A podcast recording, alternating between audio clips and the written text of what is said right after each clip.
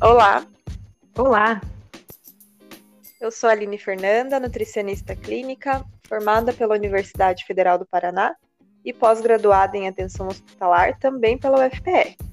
Atuo em consultório particular em Curitiba, com ênfase em controle de doenças crônicas e sintomas gastrointestinais. E você pode me encontrar no Instagram no arroba nut.aline. eu sou Mayara Lindsay, nutricionista esportiva, formada pela Universidade Federal do Paraná e pós-graduada pela Universidade Positivo.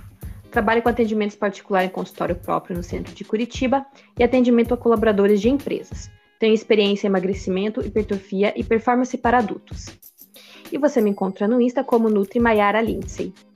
E a partir de hoje, eu e minha colega de profissão estaremos aqui através desse podcast com o propósito de desmistificar e tirar as dúvidas mais frequentes que encontramos em nosso consultório. Serão no total 10 podcasts gravados até o fim do ano. Então não deixe de nos seguir. E esse é o sexto episódio do nosso podcast Isso é Saudável? Hoje vamos falar sobre o leite, seus derivados, os efeitos da lactose no organismo. Será que a lactose é uma vilã? Será que o leite é realmente essencial? Vamos entender um pouco mais sobre esse assunto. O leite que está presente na nossa rotina é o leite de vaca.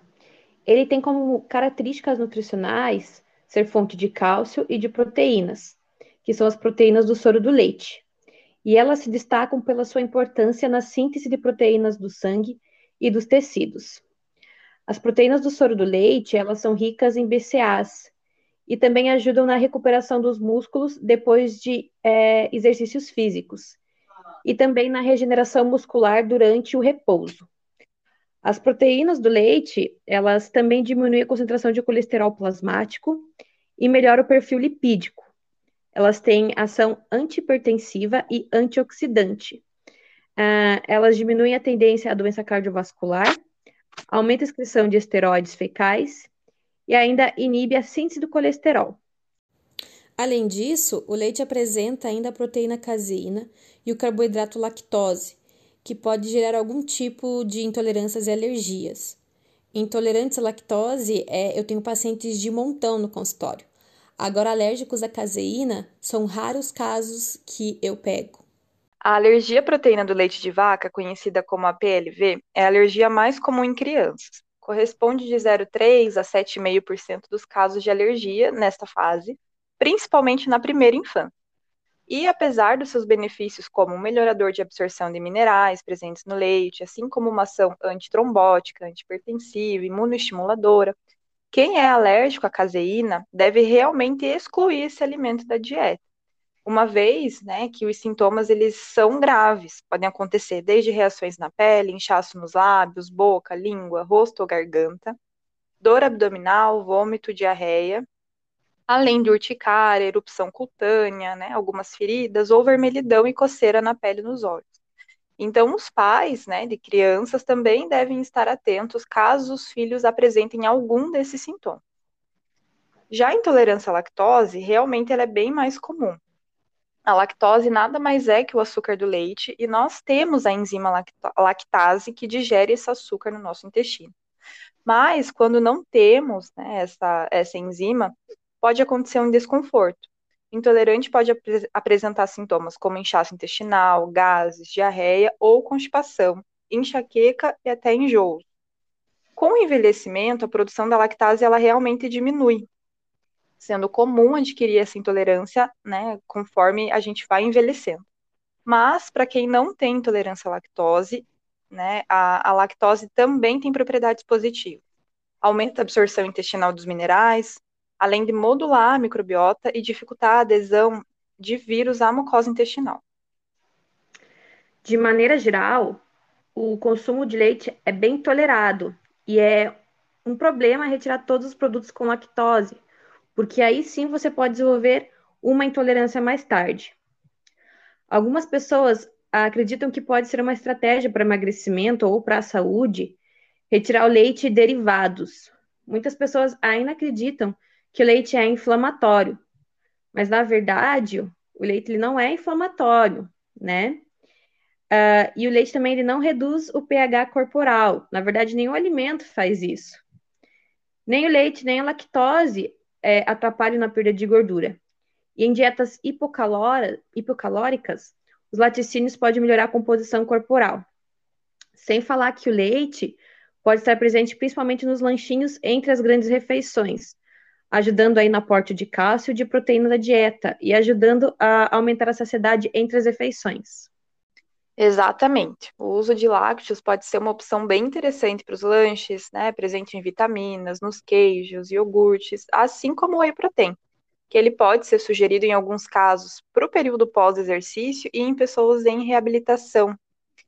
Mas é importante reforçar dois pontos. O consumo de laticínios é, não pode ser feito em excesso também, né? Precisamos dar preferências para outros grupos de alimentos, como frutas, oleaginosas, sementes, visando uma alimentação mais diversificada. E além de considerar o teor de gordura saturada dos lácteos também, dando preferência àqueles semi-desnatados ou light. E um outro ponto importante é que aqueles que não toleram, não gostam do sabor ou optam por algum motivo pelo veganismo, ainda assim, sem o consumo de leite, podem ter uma alimentação equilibrada, super saudável, inclusive com níveis adequados de cálcio, né, que é um, um mineral presente no leite né, de maneira bem expressiva. É, e é legal a gente lembrar aos nossos ouvintes que a gente consegue né, o cálcio de outras fontes que não a fonte animal, que não o leite, que é importantíssimo para os veganos, né? E para aqueles com menor tolerância ao leite. Então, eu vou dar exemplo de algumas fontes aí, que é o gergelim, a semente de abóbora, a gema do ovo, as hortaliças verdes, principalmente o brócolis, e também uh, o feijão. O gergelim torrado e triturado é uma estratégia interessante para os veganos, né? Acabo é, orientando bastante no consultório, então ele vira uma farinha super versátil que pode ser adicionada nas vitaminas, nas panquecas, por cima da comida, é, além da possibilidade de utilizar os leites vegetais enriquecidos com cálcio, né? Isso também já existe no mercado. Legal. E para alguns casos eu também indico a casca do ovo torrada e triturada. Uma coisa que eu gostaria também de comentar positivamente sobre o leite é sobre a presença de compostos bioativos nele, né, como a lactoferrina e os imunopeptídeos, que ambos possuem um papel imunomodulador, e também a presença de ácidos graxos de cadeia curta, como o ácido butírico, que tem propriedades antineoplásicas e também melhora a sensibilidade à insulina e ajuda a diminuir a obesidade.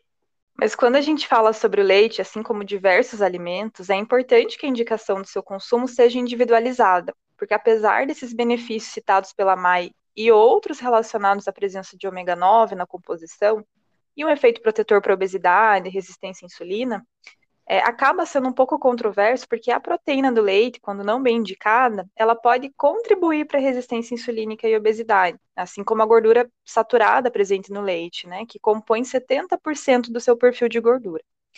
Então, é mesmo contraditório, né? O leite tem, é, tem os seus benefícios, mas também tem pontos de atenção.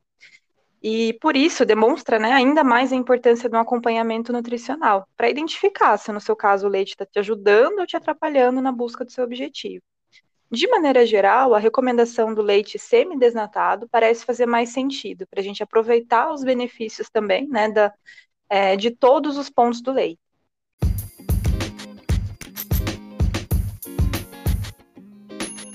E o podcast de hoje foi sobre leite realmente faz mal?